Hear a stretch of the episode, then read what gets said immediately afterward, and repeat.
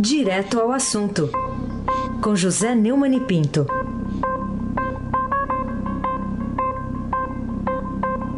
Oi, Neumani, bom dia. Oi, Raíssen Abac, bom dia. Bom dia, Camila Tulinski. Oi. Bom dia, Almirante Nelson. Oi. Bom dia, Moacir Biasi. Bom dia, Emanuel Bonfim. Bom dia, ouvinte da rádio Eldorado 107.3, sintonia do Jornal Eldorado, cujo âncora é Raíssen Abac. Então vamos começar falando do buraco, o buraco que é mais em cima.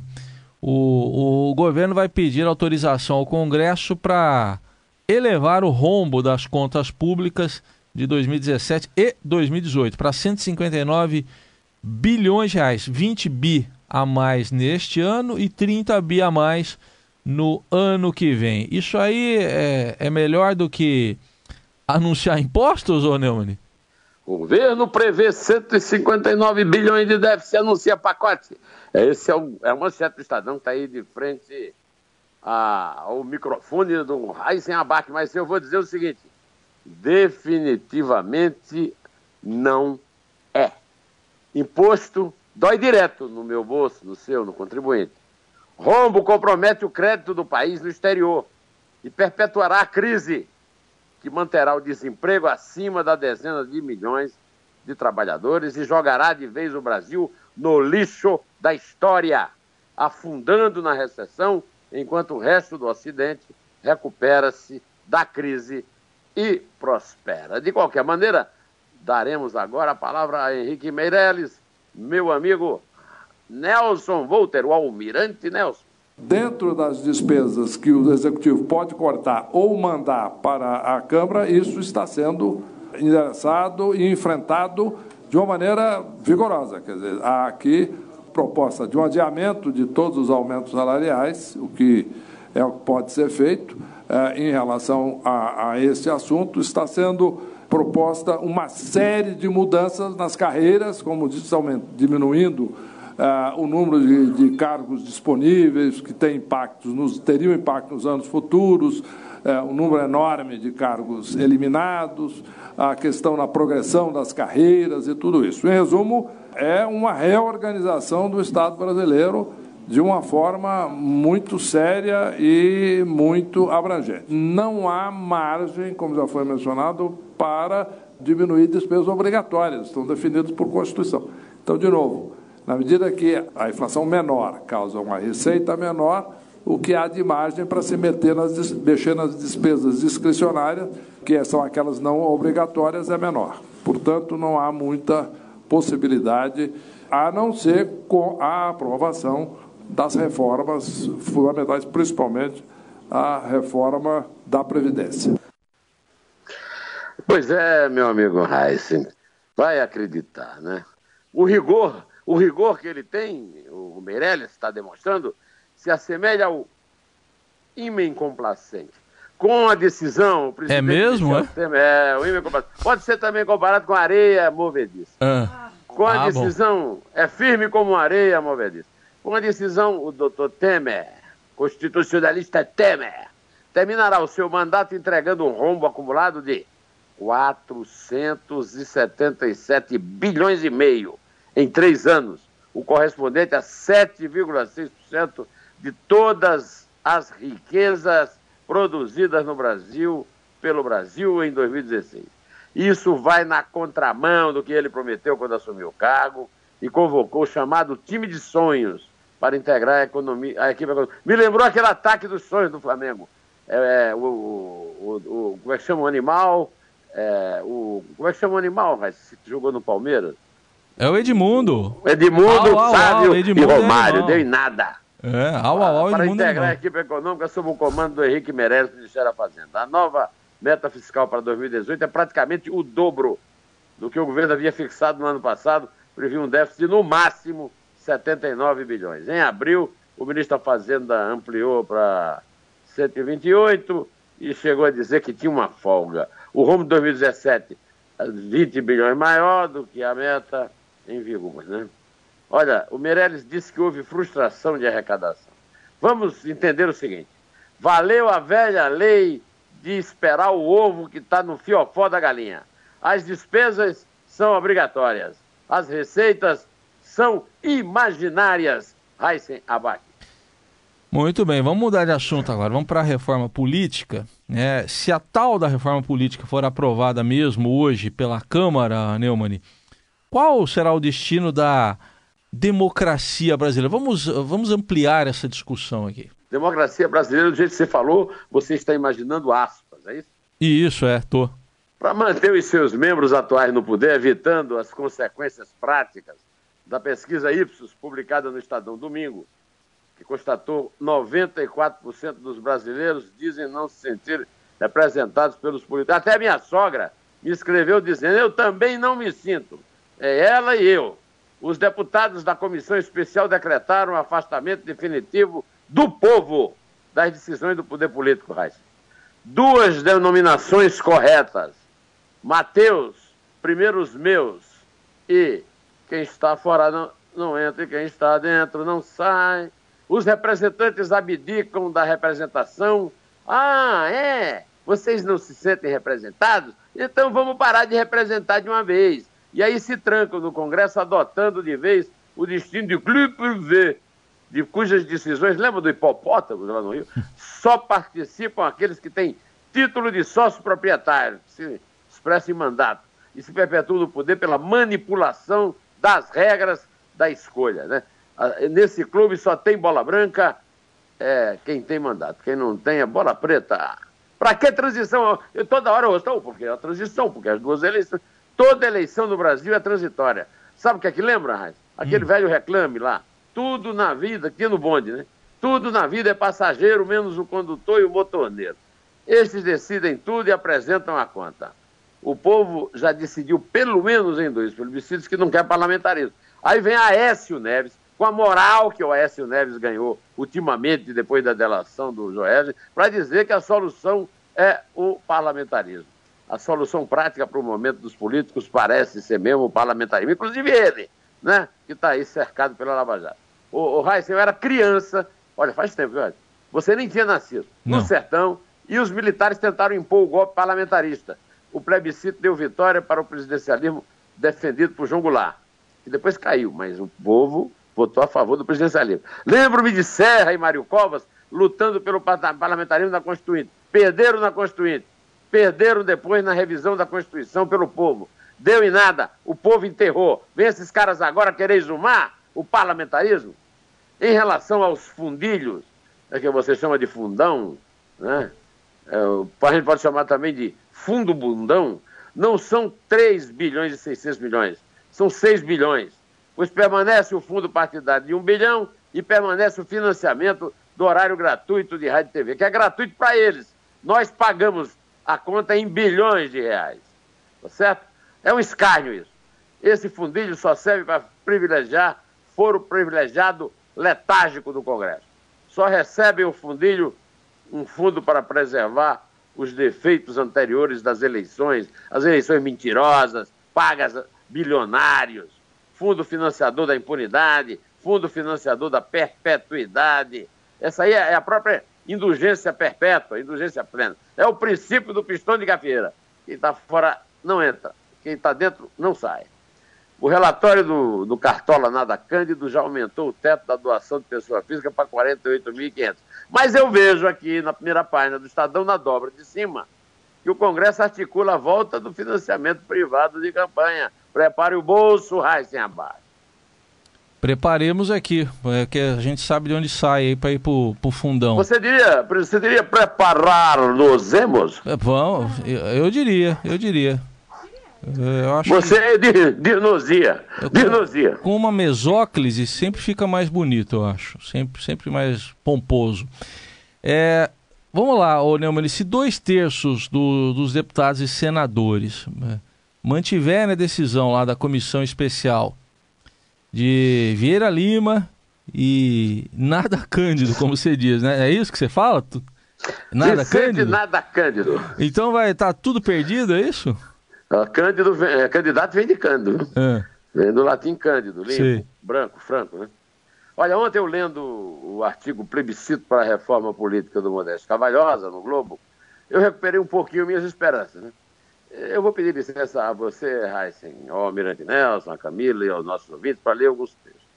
O Modesto Carvalhosa escreveu o seguinte: pessoas jurídicas de direito privado que são os partidos políticos, segundo o artigo 17 da Constituição Federal, apenas podem receber do Estado o atual fundo partidário e o acesso gratuito ao rádio e à TV.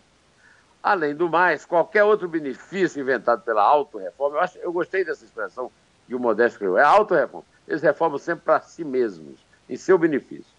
É, da auto, pela autorreforma política, esbarra na norma que veda a fixação de despesa sem previsão de respectiva receita, artigo 165 da Constituição Federal princípio fundamental e indерrogável por qualquer PEC. A propósito, onde está escrito na Constituição que o Congresso tem legitimidade para promover autonomamente e no seu único interesse uma reforma política, ignorando a soberania popular consagrada pelos artigos 1 e 14 da Constituição Federal. Aí o, o Modesto escreve também: a sede de poder revelada por esse monstrengo de autorreforma política o nosso Fernando Pessoa chamaria de mostrengo, sem o N. Também atenta contra os princípios da moralidade, da, impessoalidade que devem presidir a conduta dos mandatários de, de cargos públicos. Artigo 37 da Constituição. A vingar essa alta reforma, típica de república de bananas, em que vamos gradativamente nos transformando, a corrupção será generalizada nas eleições de 2018 e seguintes, pois uma fortuna de 3 bilhões e 600 milhões, ou de 6 bilhões, na verdade, estará à disposição dos caciques dos partidos, dos seus milionários marqueteiros. Escreve bem o Modesto, hein, Reis? Sobrando ainda muito dinheiro do povo para a compra de votos através de cabos eleitorais pagos a peso de ouro. Prefeitos, vereadores, presidentes de associações de bairros, chefes de comunidade, etc. Tudo isso sem contar que o crime organizado certamente entrará firme nas campanhas cívicas para dividir o botim tirado do Estado. E o, o, o, o Modesto termina assim. Portanto, cabe ao Supremo Tribunal Federal, por cobro, olha a expressão, rapaz, bem em português castiço, por cobro a esse desmanche dos fundamentos da nossa democracia, determinando a convocação de plebiscito para decidir sim ou não sobre as propostas de reforma política. E nós, o povo, devemos ir às ruas e impedir que essa monstruosidade venha não só legalizar, mas constitucionalizar a corrupção eleitoral. Eu encerro o capítulo do meu amigo Modesto Carvalhosa para lembrar que ontem foi noticiado que deputados já se manifestaram contra o Distritão e o Fundilho, prometendo ir ao Supremo. Agora, aí a minha esperança repousa nessa solução, porque o povo na rua de novo é mais um sonho do meu amigo Dom Quixote de Carvalhosa, meu caro amigo também, Heisen Abac. É, as panelas estão recolhidas, né, Neumann? É... As panelas estão preparando o que resta, é. três ou quatro grãos de feijão. É isso aí. Outro assunto aqui para a gente tratar é que por três votos a um, a segunda turma do Supremo Tribunal Federal decidiu ontem retirar do juiz federal Sérgio Moro acesso às menções feitas por delatores da JBS ao ex-presidente Lula e ao ex-ministro da Fazenda, Guido Mantega. Bom, o que, que o STF pretende com isso, Neumann? Pois é, essa notícia, meu amigo Heisen, está aqui no Estadão, no Noticiário da Política de hoje, né, na página 8. E ela é uma notícia grave. Os, os juízes, é, Ricardo Lewandowski, sempre ele, é, Gilmar Mendes, sempre ele, e Celso de Mello, até tu, Celso de Mello, por 3 a 1. Dias Toffoli não compareceu, certo da vitória, derrotaram Luiz Faqui. E em nova derrota, o colegiado decidiu que a cópia dos termos de colaboração da JBS com citações a Lula e Mantega vão ficar apenas com a Justiça Federal do Distrito Federal. Enquanto isso, em São Paulo, no encontro patrocinado pela Jovem Pan, o próprio Moro dizia que dos poderes da República, só a justiça combate de verdade a corrupção no Brasil. Almirante, toca o Moro aí, Almirante. Retrocessos vão passar uma mensagem errada no sentido de que as instituições elas avançaram não suportaram os avanços e é preciso voltar a um status quo anterior de impunidade e corrupção sistêmica. Ah, infelizmente, eu tenho nesses últimos anos mais me preocupado com retrocesso do que com avanços. É, no mesmo encontro, a presidente do Supremo, Carmen Lúcia, disse que vai mudar o Brasil para não se mudar o Brasil, não se mudar do Brasil. Olha, a Carmen Lúcia cria boas frases, cala a boca, já morreu tal. Eu quero ver a realidade, os fatos. Eu gostaria que ela tivesse razão, porque ao contrário dela, que logo vai se aposentar com seus excelentes vencimentos mantidos, eu recebo uma aposentadoria de dois mil e poucos reais e não tenho emprego garantido, como milhões de outros brasileiros, minha, dezenas de milhões mais, né, ameaçados pelo desemprego e pela crise. O Supremo dela dá todo dia dribles pelas costas e Moro. O drible de ontem foi a decisão da segunda turma, é uma decisão calhorda, pois se despertar a imaginação, sem despertar a imaginação em ninguém, indignação em ninguém, distribui migalhas para acusados de graves crimes como Lula e Mantega, passando os depoimentos contra ele, eles, de um juiz para o outro, como se fosse uma linha de passe no ataque, e com isso dando o tempo que o Lula gostaria de ter e que o Moro está gozando fora da prisão. Ai, sem abate.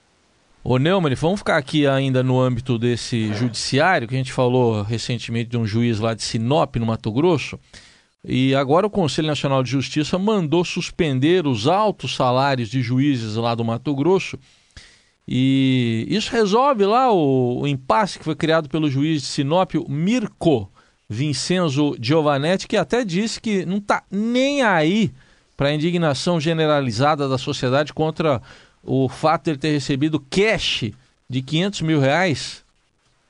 Em julho agora. Julho agora. O, o Estadão revela hoje que outro juiz, Mário Augusto Machado, me lembra dois amigos meus, o, o, o, Machado Lemos, ministro da Saúde, e o Augusto Mário, meu querido companheiro lá do Jornal do Brasil, que já não está mais entre nós. Mas só lembra no nome o canalha. Ele recebeu mais de 500, 400 mil no mesmo mês de julho, no mesmo estado do Mato Grosso. E o que foi descoberto primeiro, disse a Folha, que não está nem aí para a repercussão da loteria que ele ganhou, sem sequer ter apostado. Alguém precisa dizer ao juiz Sérgio Moro que corrupção corrói mesmo, ele tem razão. A corrupção, a poupança nacional. Mas a má gestão e os privilégios também, às vezes até mais. Nossas contas públicas não serão acertadas só combatendo a corrupção. Ou nós mudamos as leis, como vive dizendo o Fenômeno Mesquita na página 2 do Estadão, acabando com esses privilégios, ou não teremos como pagar essas contas. O juiz Mirko é o exemplo do mega mico nacional, não tanto pelos 500 mil, que foram acúmulos de entrâncias. Né? Você conseguiu entender o que é entrância? É, pois bem, mas ele ganha 60 mil por mês. É quase o dobro do teto. Funcionário público é o salário de ministro supremo. Qualquer governante só terá condições de administrar o orçamento para valer se fizer valer esse teto constitucional, que é violado em todo o território nacional por todas as corporações que tomaram de assalto a alta burocracia federal e ninguém faz nada para resolver isso. Temos que mudar a lei, porque esse juiz Mirko está dentro da lei, como ele, o Tribunal de Justiça do Mato Grosso e os outros juízes dizem. Nesse ponto, o Moro precisa ouvir isso aí. sem Abate. A gente fechar aqui, uh, o assunto é a Oi, porque os credores da Oi foram entrevistados pelo Valor Econômico afirmam que a empresa se recusa a negociar com eles, os principais, que são os principais credores, eles têm alguma razão aí para se preocupar, não, Mani? Os, os credores estão preocupados porque a Anatel está fazendo o jogo dos acionistas. E, por, por sua vez, a, a, fazendo o jogo eh, da, da, contra os credores. Enquanto o tempo passa, de reunião em reunião, sem solução, os acionistas vão capinando o que sobra da Oi, confiantes na promessa de que vai entrar dinheiro público do Juarez Quadros, presidente da Anatel, e do ministro, sabe, aquele que foi, foi ministro no último dia do governo Dilma e no primeiro do Temer. A Anatel sabe muito bem que não haverá aporte algum de recursos para pagar o rombo da Oi. Assim como Henrique Meirelles também sabe que não virá nenhum chinês a aportar recursos ao Brasil para pagar o rombo fiscal. Desculpe. Nesta situação, a empresa vai definhando e os credores da União ficarão a ver navios. Até tu, quadros. Os técnicos e diretores representantes do BNDES na Oi também deveriam ser alvo de ação de improbidade administrativa e gestão temerária. Só assim acabaremos com o desvio de recursos públicos. Olhar com olho cego, aquele da, da música Frevo Mulher de Zé Ramalho. Na doutrina alemã é crime. Essa operação é, da PF e da Receita de hoje, de ontem, né, a Rama, segundo as notícias dos jornais, deram um prejuízo de 3 bilhões. Essas empresas deram um prejuízo de 3 bilhões. Se seguirem a proposta da Oi para a Anatel, poderíamos transformar esse prejuízo, Heisen, em investimento. Rabugento neles, rabugento neles.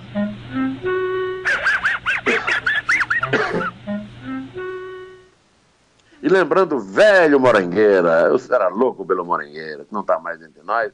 Vamos encerrar hoje com Pistão de Gafieira, o novo hino do Congresso Nacional. Samba do maravilhoso do Billy Blanco, paraense mais carioca do Brasil, para lembrar como funciona o Brasil oficial, que tanto Machado de Assis depreciava em suas crônicas ainda no tempo do Império. Só na caça, Almirante Nelson. A porta fecha enquanto o duro vai, não vai. Quem está fora não entra, quem está dentro não sai. Mas a orquestra sempre toma providência, tocando alto pra polícia não manjar. E nessa altura, como parte da rotina, o pistão tira a surdina e põe as coisas no lugar. Deixa aqui, segura o segue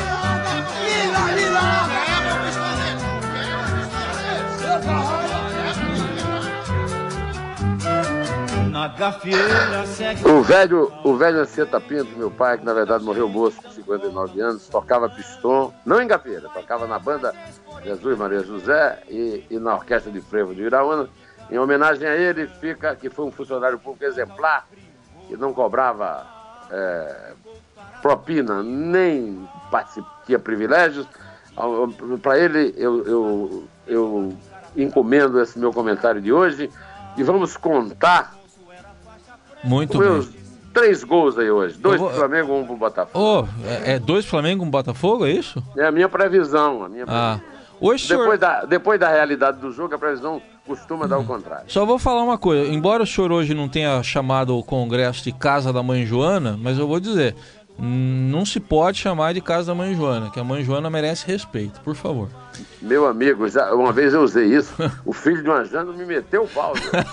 Eu prefiro não usar. Fica É. por sua conta, Rádio. Então vamos lá. É três, É dois. é um. Inter.